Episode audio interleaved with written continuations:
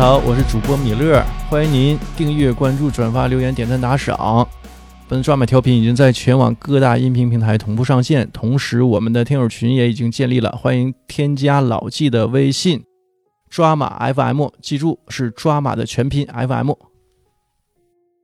大家好，欢迎收听抓马调频，我是老纪。哎，曾先生，哎，今天我们邀请到了一位嘉宾啊，嘉宾介绍一下自己。啊，大家好，我是那个，我是那，我是那金子啊，不是，金子是金子，啊，对，就是前后鼻音，大家注意啊，那个。不是金子啊，不是 C 的啊，是那金子啊，够了，镜子啊，镜子，对对对，什么意思？哪啊。哪个子？镜子。镜子啊，没准儿没准儿，镜子啊，啊，镜子。镜子啊。啊，镜子。好好，咱们这期聊一期罪恶都市啊，跟镜子聊案件呢，对对。没。问题，照一下大家呢，正大光明嘛，是吧？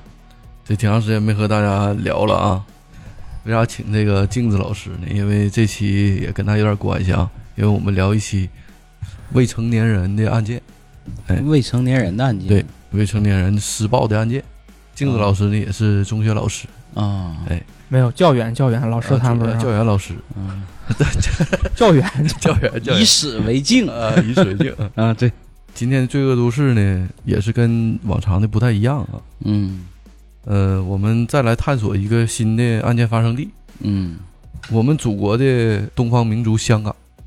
啊，哎，故事的时间呢，来到二十多年前呢，一九九七年，香港回归之前的一个月。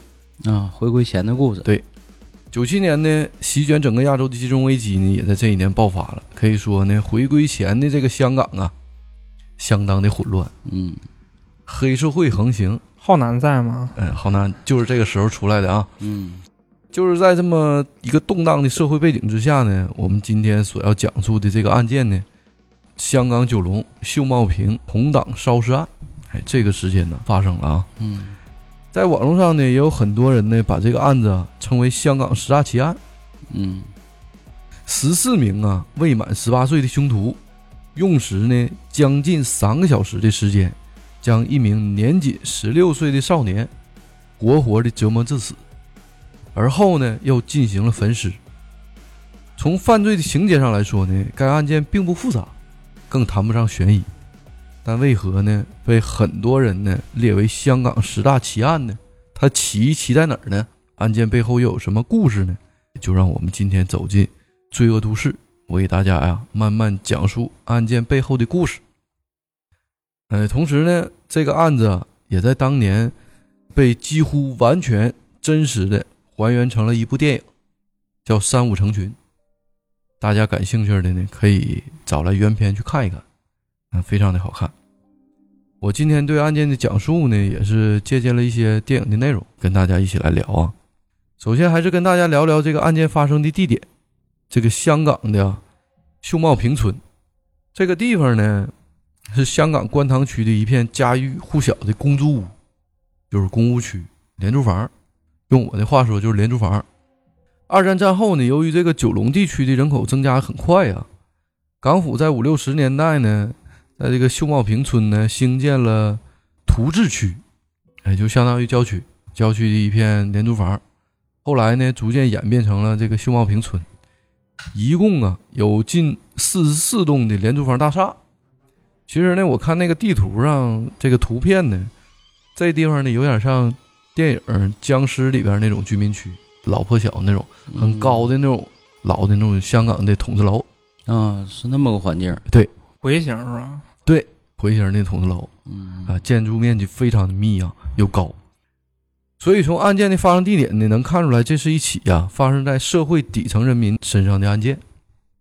其次呢，我们再聊聊案件当中的名字，其中的一个词叫“童党”，就儿童那个童，嗯哎，党羽那个党，啊，儿童的童，对，儿童的童。啊，儿童，童党这个词呢，社会学名词，哎，来源于香港。儿童的童，党羽的党，嗯指的是一些缺少家庭温暖、具有这个反叛性格、不服管教的青少年。嗯，镜子老师是，呃经经常遇到是吧？跟睡有关吗？别瞎聊，什么聊死逼了。他们聚集在一起啊，吸毒、打架、寻衅滋事，还未成年，做出一些呢严重影响社会秩序、人身财产安全的反社会行为。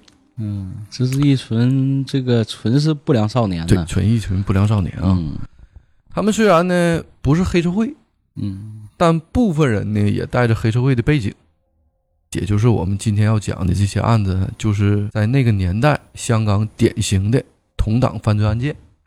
最后呢，因为这几个犯罪嫌疑人呢还都是在校内的未成年，我们再来聊聊香港当时的校园环境。二十世纪末、二十一世纪初啊，香港校园内呢，尤其是中学，存在着各种形式的校园暴力。香港政府呢也越来越意识到这个问题。根据啊，香港教育评议会在二零零一年的研究报告显示，二零零一年呐，百分之六十五的香港学生都曾遭受过身体或者心理上的暴力事件。其中呢，百分之二十二的学生啊，扬言要报复这个施暴人。这施暴人呢，有可能是家长，有可能同学，有可能社会人士，都有可能啊。另外呢，百分之七十的中学老师发现学生违纪的时候啊，会使用人身攻击等侮辱形式来表达或者达到教育学生的目的。啊，就体罚，哎，那时候或者是体罚。或者打，嗯，哎，跟我们小时候跟我们那时候的很像很像啊，哎。可能比我们再早一点的校园里，可能真就是那个环境。嗯这里面呢，还有百分之十九的中学老师啊会使用暴力，而出了学校大门之后呢，环境变得更加的复杂。在当时香港的社会环境之下呢，各类帮派盛行，什么新义安呐，嗯。什么什么 K 是啊吧？对，什么什么 K 啊，嗯呃，学生每天呢都有机会见到和学习大量的各类暴力行为，其中个别的暴力行为在涉及到群体之后呢，就会产生相互的影响，从而形成不同类型的同党。案件的发生地点呢和案件发生的背景呢，我都和大家聊完了啊，那么我们就来正式来聊到今天的案件内容，开始了啊。故事的开始呢，有个外号叫阿基，本名叫陆志伟的这个小伙儿，他是个走到哪儿呢都多嘴多舌的人，非常喜欢这个搬弄是非，就是嘴欠，啊哎，这么个孩哎子，这么个孩子。挺讨人嫌。嘴欠呢还好惹事儿，走哪都聊闲。哎听着像黄大伟那脚儿，瞬间我就带入进去了。没事儿还好念首诗，对你你老能提到人儿哈。讲故事，小猫钓鱼的故事。对，这么一个成天爱惹事儿的这个小孩儿呢，背后其实啊，嗯他都有点靠山。他的这个靠山呢，就是本案的主犯，叫傅显进，外号呢大王。他爹呢，就是早年就是挂了，哎，他妈呢一个人拉扯大的。但这个孩子呢，跟他妈呢又交流甚少。他妈呢，跟他这个 叫阿基这个陆志伟挺像，碎嘴子，成天他俩见面呢就打仗，嗯，母母女俩、哎母子俩之间就打仗打仗，哎，嗯，也跟这个他这个年龄也有关啊，这个年龄正是孩子叛逆期啊。叛逆期。他妈呢又不会教育，哎，嗯青春期呀、就这么一步步的，这孩子越来越叛逆。他管他妈要钱，他妈不给，嗯他就呢拼命的砸自己家墙。他妈说：“哎呀，我着急出去，我就怕了你了，就把钱给他了。”这一发脾气啊，他就能拿到钱，也让这个大王呢觉得暴力啊能够解决一切。啊，打下这个底儿了。哎，在这心里啊种下种子了。他最喜欢看的呢，就是《古惑仔》的电影和漫画。还是受这影响了哈。那个年代，香港的孩子，嗯，大陆的孩子也，对，也一样我我们也啊差不多那时候接触到这些影片。他相信呢，拳头就是一切。这孩子呢，还经常在家练拳，可以说呢，有一手，哎，嗯，这个初级的功夫，嗯练武之人。习武之人。嗯此时啊，这个阿基和大王的阵营呢，人数非常少。大哥就大王，嗯，小弟呢就只有阿碧和阿基两人。阿碧属于是能能战斗那伙儿的，肉盾型的。哎，大王能战斗，啊大王也都能战斗一般啊。嗯阿碧呢叫石子剑，嗯外号阿碧，大王的好友。他们这个同党圈子的二号首领就仨人儿但大王呢，他却是这附近呢这群同党里面最能打的一个。虽然他们圈子小，这也为后续案件的发生呢埋下了伏笔。帮主这武力值够用，对，就他一个能打的，对，完还剩下一个嘴欠的，嗯还有一个从小一起长大的。嗯呃铁杆儿，对那个有个能谈判的，反正这个这个组合倒挺好。对，三人成戏了。嗯同时呢，案件来到了另一条线，我们再聊聊另一条线啊。在大王啊这伙同党还在蓄力发展自己阵营的时候，另一伙人呢已经兵强马壮了。这伙人的老大呢叫徐志伟，外号番薯。番薯是不是就地瓜呀？嗯啊，啊，就那玩意儿哎，都另一伙是第三鲜类的啊。对，块儿进块儿进，另一伙同党的首领番薯人数众多，本案的三个女性同党此刻呀也都在他的手下，在村里呢横行霸道，经常欺负本案的另一个重要人物轻度智障的三叔。这另一个被欺负的人也出现了啊，成年人三叔，三叔呢也是这个番薯的亲叔叔。啊，这还是个轻度智障的，哎不这帮人不讲究，这是骂傻子吗？对，哎，我们也经常能看到这种情况啊。这是这是赵红兵遇到李老棍子呗？对有时候啊，番薯发起疯来呢，连自己爹都打。哎呀，在这个三五成群里呢，演番薯他爹的是是达叔吴孟达。啊啊！本来呢，这个孩子呢也早早辍学了，他家人呢就给他安排和他三叔啊一起在村里收垃圾，就相当于我们这边的环卫工人。嗯环卫工人呢，他不好干，成天的欺负他三叔，偷他三叔的钱，逼他三叔呢多干活。他自己呢就天天做这个收垃圾车上一坐，哎，或者看个漫画，看个古惑仔啥的，哎，嗯他三叔呢就推着这车，一边收垃圾一边推着他。一次偶然的机会呢，他弟弟，他亲弟弟啊，番薯亲弟弟，他同学被别的同党呢给接到了，给他喊去了。他出头呢，叫这伙人呢一顿削。正巧这个时候呢，警车过来了，给他救了。这帮小孩呢，之前呢也吓跑了，也不知道咋回事呢，就以为啊，这个番薯呢一个打十个，啊，给这帮人给打跑了，给这帮人打跑了。这是狐假虎威呀哎，借了警察的事。从此呢，这帮小孩呢就跟他了，哎这认番薯当大哥了。啊，呃番薯呢本来也是个辍学这小青年儿，突然之间呢，他也感到自己优越感起来了，哎，就把这伙人呢传动起来了。此时呢，原来收垃圾这个番薯啊，一下翻了身，因为想要霸占篮球场啊，当自己的根据地。这个时候呢，就跟另一伙同党的阿基起了冲突。阿基和阿碧呢，正在打篮球呢，让这个碎嘴子的阿基呀、一顿嘲讽，说：“你不就是个村里捡破烂的吗？收垃圾的吗？嗯，点破他出身了，哎，你怎么现在还这这个成气候了呢？聚集一帮人儿，哎，就怕揭老底儿啊。对阿基吧，他确实没什么战斗力，就是碎嘴子。那兵强马壮这番薯这帮人啊，那能了得吗？这嗯咣咣就给阿基上去一顿大嘴巴子，嗯这个阿基也扇跑了。从此啊，两方的仇算结下来了。就在这个一个月黑风高的夜晚呢，双方约在篮球场进行一场火拼。一场大战呢，一触即发。人多势众的番薯啊，却无奈的他的大哥太面了。本身呢，他也不是小混混，也没练过啥拳，因为一个偶然机会呢，成为大哥了，让对面这个大王呢拎出来就一顿揍。从此呢，这二党呢合二为一了。给收编了啊。对，这大王呢给这个老大一顿打，嗯后边的孩子呢一看这大王太猛了，嗯，也往死里凿啊，也不敢上了。嗯这五六个孩子呢叫对面仨孩子给唬住了。啊给吓住了哎。从此呢，这两党合二为一了，成立一个联盟，还开了大会，说从此呢，我们当中任何一个不能再被人欺负了，这还这还有口号呢，哎你看。再被人欺负呢，大家就要互相帮忙。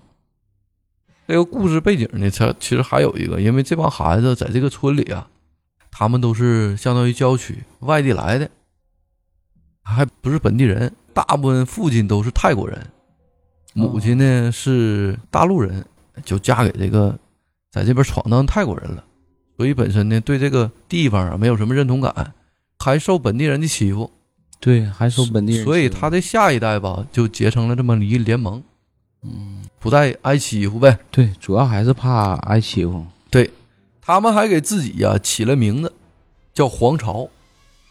自此呢，这帮同党啊，成为当地呀、一霸社会的毒瘤。他们经常啊干一些缺德事儿，什么拿麻袋呀、打人的黑拳呐、偷便利店呐、欺负这个孤寡老人呐、嗯，抢人钱呐，坏事做尽。期间呢，也数次被警察给抓过，但都因为啥呢？年纪太小了，哎，都被从轻处理了。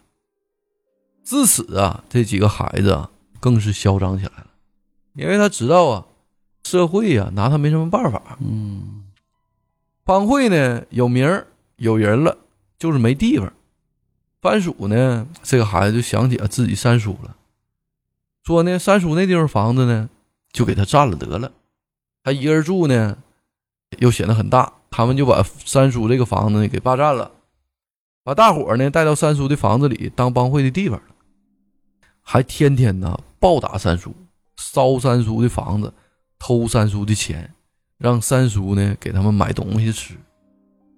主导呢就是这个人品比较差的这个番薯，三叔还是他的亲叔叔呢。啊，这家欺负找一帮外人，然后霸占自己亲叔叔的房子，对，然后没事儿还打他，对，欺负这个亲叔叔，这孩子坏事做绝了都。智力比较差，就是弱智嘛。三叔期间呢，还因为觉得阿基这个孩子，就是像之前我们说那个碎嘴子，觉得他本质不坏，跟那个阿基说呀，这帮孩子迟早闹大，你趁早啊离开这个团伙啊。期间呢，被他这个团伙的其他人呢给发现了。嗯，还想分化一下，结果还没成功。对，这几个人啊，差点把这个身强力壮的三叔啊活活给打死。好虎架不住一群狼啊！此时，这帮同党的性质啊，也在这一刻彻底在内部发生了改变，已经不是早期的小偷小摸了，而是发展成了疯狂行凶的地步。也就是在这个过程当中呢，又发生了一件事儿，成为了整个案件的最大的导火索。几个人呢，把三叔打的就剩这半条命以后呢，就离开了三叔的房子。番薯呢，走之前呢，就把这个三叔啊从外面锁在里头了，说你也别出来了，给你关三天，让你好好反省反省。这个三叔啊，也在地上躺了整整两天。平时跟三叔交情非常不错的之前那个阿基就碎嘴子，本质不坏啊，偷偷啊买了菜，把躺在地上的三叔呢给扶起来了。这期间你就喂了点水，要不这三叔就饿死渴死了。啊，这孩子还是有点这个恻隐之心对啊。同时呢，他在喂饭的时候呢，三叔就清醒过来了，他就跟三叔说呀：“三叔啊，你要再这么挨打呀，你可能就活不过去了。不行呢，我就替你报警。”结果他的好意呢，被同在一栋楼居住的番薯的弟弟啊，叫猪扒，他路过的时候呢，从这个窗户的这个后面啊，给听着这一番话了。啊，这隔墙有耳哎。哎走食物系这块的啊，弟弟啊就把这个事儿呢报告给了番薯了，番薯呢又把这事儿呢告给大王了。哎，这下完了，在大伙儿啊逼问了三叔以后呢，三叔就承认了。他毕竟呢智力他有限嘛，大王就认为啊，这个阿基是背叛了自己的帮会，让手下呢打电话给阿基，约他上三叔家过来一趟。在阿基呀、一脚踏入三叔的门口的时候啊，这个门呢就给关上了。同时呢，大王呢便拿折凳呢卡住阿基的脖子，让阿基呢躺在地上动弹不得。接着呢，大王用这个双节棍呢疯狂捶打阿基的胸口。每打一次呢，他就大声的质问：“你知不知道你到底做错了什么？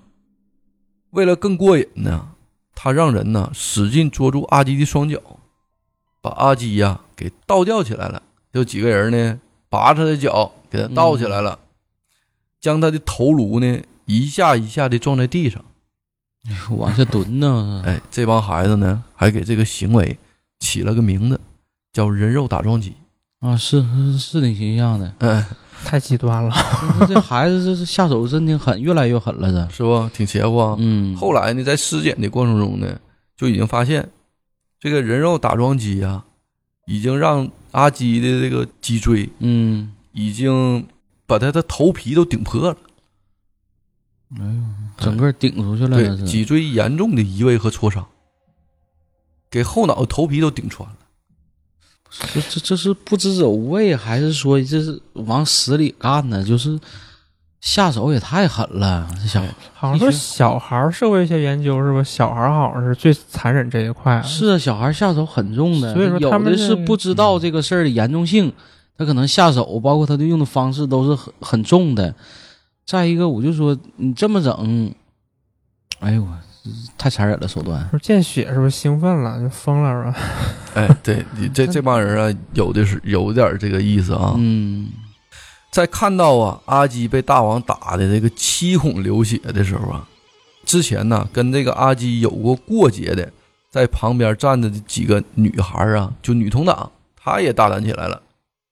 一个名字叫罗桂芬的同党呢，狠狠的打了阿基一巴掌。另外呢，佩仪和这个阿姨也大胆起来了，一起冲上来对他拳打脚踢。因为阿基平时碎嘴子，这几个姑娘呢，平时的生活作风还不太好。啊，阿基呢，就在校园里呢，不停给他们散布这个，对这些传闻，导致整个学校都知道这仨姑娘呢，就生活作风不好。太妹这块了是吧？对，嗯然后平时呢，在校园里呢，他们一堵住阿基呢，阿基也不当回事儿。那女孩儿毕竟，你跟男孩儿他也不能动手。再一个也知道他被大王罩着呢，也不敢这个对他下手，是不？对，那还是姑娘嘛，姑娘毕竟跟这个男孩儿当时这个这一个帮派的，你看也分这个左一股右一股哈。对，我就想起咱们那个小群，也分左中右是吧？就是就是那个啊，那个可爱的小群是吧？是吧？群群肯定是都是那样儿。这个男孩儿呢，男同党呢，见那女孩儿呢都变得这么凶狠呢，哎，也有点惊讶。在后续的案件审理当中呢，施暴者之一阿 B 就石子健呢，他最早的这三个同党，他是这么形容的啊：女生们并没有赤手空拳，因为他知道赤手空拳打也没劲儿，他们拿着周围的东西啊，包括什么雨伞呐、包括什么铁棒啊，用这些钝器，好像打狗一般的，不停的在击打着阿基。啊，手边有啥拎啥。哎，对，这个时候呢，同党们的情绪呢也慢慢开始失控了啊，看着血了，越打越兴奋。因为大王呢，同时也说了，谁不打，谁不伸手，谁就是叛徒，会得到同样的下场。哎，这个这话 真纳投名状了，就算是哎看谁下的重，说明忠诚度高。就拿这个下手这个事儿来衡量人的这个，哎，所以呀、在场的这个十四名同党啊，就十四个小孩儿，嗯，所有人都动了手。这家伙是激励起来了。甚至在局间休息的时候呢，大王让他这个其中一个小弟呀、去外边找了很多的钝器，包括铁棒啊，包括铁锹之类的，用一些铁棍呐、铁锹轮流去击打阿吉。那打一起儿没事没没完，对，休息的时候还得找家事接着打。第二轮啊，嗯，还用这个在人肉打桩机的过程当中呢，啊。给他倒过来以后呢，几个人不停的用拳、用脚去击打阿基的胸部和臀部，这是这都什么个场面呢？我就像打沙包一样。电影里这么拍的吗？电影也这么拍的啊，够血腥的这。电影相当血腥啊。我想知道导演是陈宝瑞吗？这个导演叫钱生伟，他应该是《僵尸大时代》的导演啊。最后，这个阿基呢，被一群人呢虐打了整整将近三个小时，期间呢，他也在不停的求饶，可最终呢，求饶换来的却不是恶人的停手，而是这帮孩子变本加厉。终于在三个小时以后啊，阿基被活活打死了。发现阿基死后呢，这帮同党呢才意识到问题的严重性，并不知道击打呀能够打死人。他们后续的披露采访的过程中还说呢，我们当时并不知道真能打死，因为他们之前呢一直在打三叔嘛，三叔必定是个成年人，还是一个嗯强壮的成年人，嗯嗯，所以他们以为呀，就怎么打都打不死呢。这个很多小孩呢，还以这个电影情节，比如说我在电影里看过呀，这一脚能把人踢飞，啊，所以在后还搁那儿试呢，看一脚能不能踢飞。在后续的电影里啊，包括后续的审判情节都有。这孩子呢，把阿基立在那儿，他咣上去一脚，咣给阿基踢飞了，磕到后边墙上。啊，哎，真有这些情节。这搁这儿试呢，这是哎后续呢，其中一个小兄弟还跑到外边去拜这个关公，说不要让我的兄弟去死啊，我们只是开玩笑呢。还有一群小孩呢，之前呢昏迷了以后，他们用这冷水呀、去浇阿吉，给阿吉浇醒了。这回呢又用阿基给教呢，反复教。阿基其实这时候已经断气儿了，他们还在教，他们不知道这孩子已经死了，他们就把阿基呢弄到阳台上给平铺了，平铺呢又给阿基做这个心肺复苏，又给阿基做这个人工呼吸，一帮人搁这玩呢，这是。其实都已经死透了。嗯。但我其实对这个后续的审判环节呢有质疑，因为毕竟他都是十五六岁的孩子了，嗯。人死不死的应该有自己的判断啊。那这地方就存在疑问了啊。但是人家案件原型是这么写的啊，嗯这帮孩子呢意识到问题的严重性以后呢，情急之下呢，他们就用这个汽油啊给尸体给烧了。哎呦我，是想帮着回点体温是吧？这是想太多对他们把阿基呢移到这个郊外的这个废弃的这个垃圾场，用汽油呢反复去烧这个阿基的尸体，焚尸灭迹。，对，并用硫酸呢就强硫酸呢反复的去泼阿基的这个脸，毁容。对，彻底的把阿基这个容貌给毁了。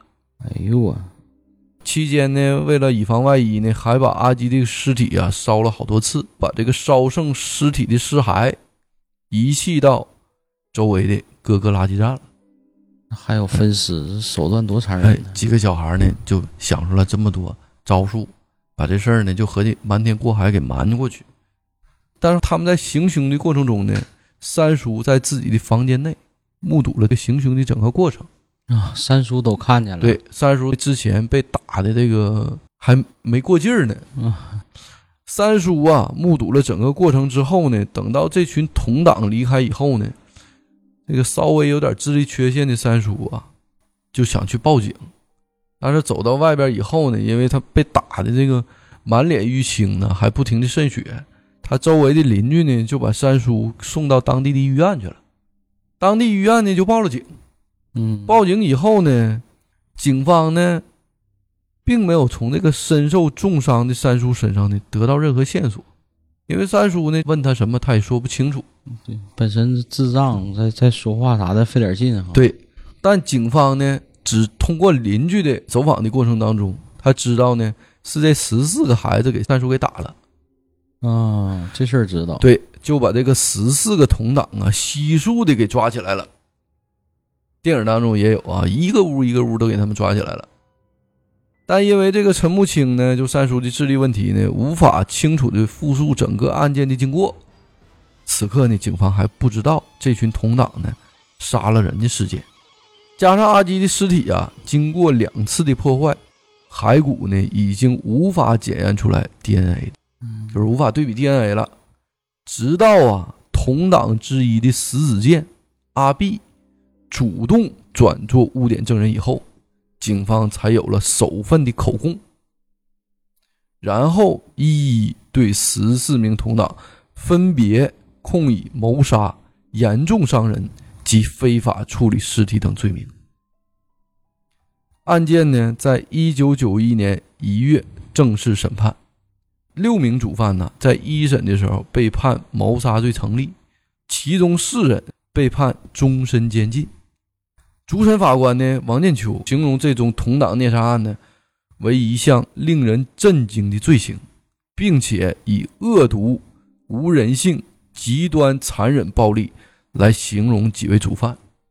他认为呢，首领叫傅显进啊，就是大王，毫无这个怜悯之心，无药可救，是一名极其危险的年轻人，对社会公众安全造成极大的威胁。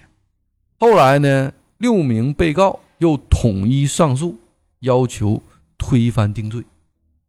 结果呢，二审的过程当中呢，第三被告叫麦家豪，成功由谋杀罪改为严重伤人罪。由入狱二十六年改为入狱七年，黄金宝第八被告刑期也由二十三年减为十九年。至于另外四名啊被判终身监禁的少年，其中吴明俊也就是第四被告被判有期徒刑二十五年，其中三人呢则维持原判，但法官给予最少服刑的年期由二十年至二十二年不等，也就是说终身监禁。判成二十年到二十二年了，因为他们都是未成年。几个主犯呢？石子健就阿碧做这个污点证人，判被判了七年。麦家豪呢，通过上诉也被判了七年。黄金宝犯案时候呢，岁数小，被判了十九年。这几个人呢，现在基本上啊，应该都已经出狱了，也正是这个犯罪的黄金年龄，挺危险。而且他这个在监狱当中也。还能学到更多的这个犯罪手段，认识更多的朋友，进修去了。哎，嗯，剩下的这个许志豪呢，就是肺部肿瘤死在这个监狱里了。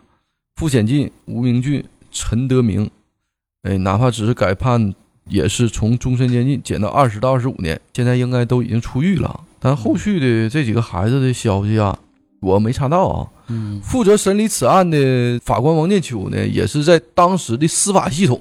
引起了巨大的轰动啊！因为他在判刑的时候呢，曾经形容这宗同党虐杀案为一项令人震惊的罪行，并指啊，该班同党所做的行为简直是恶毒、无人性、极端残忍和暴力。他又指啊，此案的首脑毫无这个怜悯之心，几乎啊无药可救，是一名危险的年轻人。而另一名啊被判谋杀罪成立的共犯黄金宝，在入狱前呢，曾经表示。陈志伟的死啊，是在他的预料之外的，因为以往啊，三叔被众人虐打呀，都不至于致死。还以三叔为例，对，他在呀被判刑之前，在狱中啊向人表示，他们只是啊当成一场刺激的游戏而已，玩呢，就玩呢，嗯，结果玩出事儿了，对。当时社会舆论呢，这个判决下来以后呢，引起巨大的轰动。嗯，很多人也因为说这个怜悯这个青少年呢，他们毕竟都是未成年，希望给他们一次改过自新的机会。嗯，但我觉得还是人性的问题啊，我感觉不值得什么怜悯啊。这群孩子如果说后期的这个教育再跟不上，那你将来出来也是祸害社会。哎，没毛病啊。镜子老师，给我们聊一聊吧。通过你这个特殊的职业，特殊职业，对，就是 对，就这几年都教这种啊，就是没太教过好学生，教都是普遍这样。但是这个地域不同的话，其实不太一样啊。因为那个，因为北京地区比较，我就直接说分了，我不说那个别的，是吧？就对，就说分的话，这个分比较低的班的学生，其实。和他，我个人观点啊，跟电台没有任何关系。所以这个听众如果想喷的话，就是 直接喷，直接喷镜子老师就行啊。我就是喷镜子去。对，我就忘记了，其实我是那个，我是那个哆啦 A 梦那个静香的那个中国的表弟，是吧？这介这介绍有点长，是吧？就对，静香的表弟，对，对，镜子是吧？镜子没没梳马尾辫呢。对，表弟是吧？对我就是咱们再往回聊，就是其实那个就是以北京地区为例啊，别的地方。我也不知道是吧？主要是北京地区，就是说那个不聊这孩子的，就是什么形而上的东西，就是聊分儿的话，其实能代表一定问题，就是他这个分儿和他的某些行为举止糟糕的部分，其实是成正相关的。哦，也就是说，分儿越低，这个孩子的其他情况不太妙。注意，我这里是有比例的，不是说所有。所以啊，就大家不要拿那些孤立不正的说啊，那个人就不爱学习啊，是那人品质也很好，但是我就说的是这个大部分正相关嘛，是吧？嗯。然后呢，在北京的非北京考级的学生，也就是说，那个父母有做生意呢，这个孩子不得不在北京上学，这样的孩子呢，他可能就是分儿稍微低一点呢，但是普遍说实话，就是情商啊、为人处事啊，家教不错的，家教不错，所以说只要在北京上学的非北京考级，说白了，他必须高考就回到他原籍考试，这样的孩子基本没有太过分的对于老师的尊重啊或者什么的，所以说他们的学习可能是你需要操就是操心或者怎么，但是起码他们会对你有感恩或者怎么怎么样，嗯人品上还对，就是这个对，不会让老师有些寒心的表现。主要还是在那这帮孩子可够可怜。怜的，搁北京上学回原籍考试去了。嗯，我国特色，这本期聊比较危险是吧？就胡说八道是吧？没有没有，这个孩子原生家庭对于孩子的影响很大。对，其实数据说，嗯就是我其实最后想表达点，就还是原生家庭啊。有的人总说不要拿原生家庭说事儿，说啊那个啊这个之前啊七八年父母都是生多少个多少个，怎么怎么地。其实说这种话的人吧，他没有考虑一个问题：一对夫妻有第一个孩子和第二个孩子心境，他能一样吗？奔着行，他都不能一样吧？嗯，当然，如果说这对夫这对夫妻，嗯，对于生育他没有什么想法，就觉得就是生他，那也也可能是没有。就是有些人总是这种观点说啊，那以前原生家庭啊，那父母一生六七个，也没看说谁家怎么怎么地，活得挺高兴。我其实想表达的点是什么？你父母就是说你再生六七个，你生每一个的时候心态或者是你的感受绝对是不一样的。嗯，嗯，咱们不能拿说你变化，然后说以前没有问题，然后现在为什么总拿原生家庭说事儿？那现在就是这样的一个事情啊，所以现在来说，就是说要孩子啊，甚至说有一个再要老二，甚至再要老三，就是我们普通家庭还是有考量的。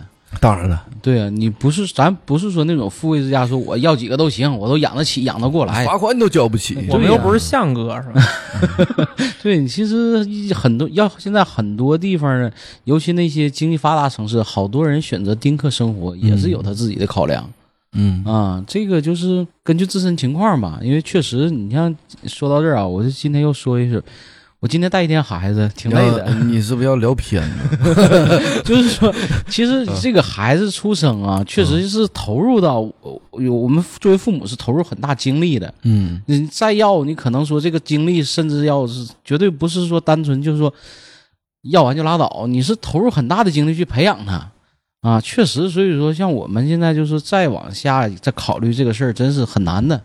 普通家庭一般真是，确实你生完孩子你得要对他负责，对吧？嗯现在的考虑都多，我们怎么来培养他，怎么来教育他，也怕将来可能在这个这个叛逆期啊走偏呐、甚至是学坏。要有的时候我也考虑这些，尤其我家本身是女孩儿，嗯，就怕女孩儿学坏。你这个女孩儿要是一出溜儿，这个事儿很可怕。对，有的时候经常想你拉不好拉回来，主要是不好整，尤其案件中还有几个女孩儿，你看不也嗯变本加厉的吗？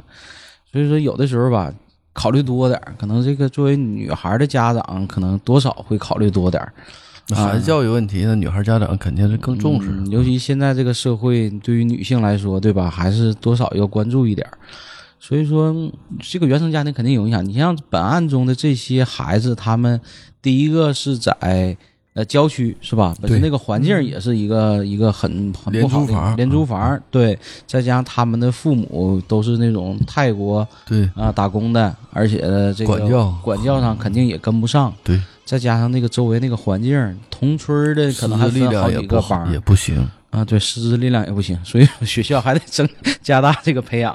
没赶上镜子这么好的老师。对，没有，我也是也学的，其实忘说了，本科也不是搞这，本专业也不是搞那个啊教学的，对，嗯，所以说我我们现在看吧，就是可能那个年代啊，就是说像刚才老郑提到的那个比例，就是说关于学生的那个情况，包括老师对于学生的那个情况，嗯、就我们那时候倒没，我们上学的时候倒没那个去考量说这个比例问题，但那个时候肯定会有这个现象。对，我们也经历那个，也经历过但我们应该是最后一波了。对，我觉得好像往后之后，学校多少就好一点儿了。实际上，我们也多少经历过那个那个时期。嗯，就是说这些年，反正这么过来吧，就是还算幸运。是你今天看这个案子，确实有很多让我们比较唏嘘的地方啊。对，可能说再早几年会不会也会出现那个情况？因为我们那时候实际上那时候社会风气也是很动荡的，那个那个年代。对呀、你要设身处地的，毕竟你首先经历过，在设身处地想一想，如果你要是在那个环境里，或者说你的孩子在那个环境里，确实很危险的呃很也不好办，很危险的。对嗯你现在就没法用那个时期的事儿来往现在来安，嗯但是这个案件确实也是给我们带来极大的震撼。对，尤其这些犯罪手段呐、这些。关键是这些人的心态，你最后再比着比着去做，然后像孩子似的，你不打你不打你就有问题，这事儿拿这事儿来激励人，去要挟人，这成什么了？行，那今天，先到这儿。吧。啊好，好。哎，感谢镜子老师，嗯大家好。拜拜。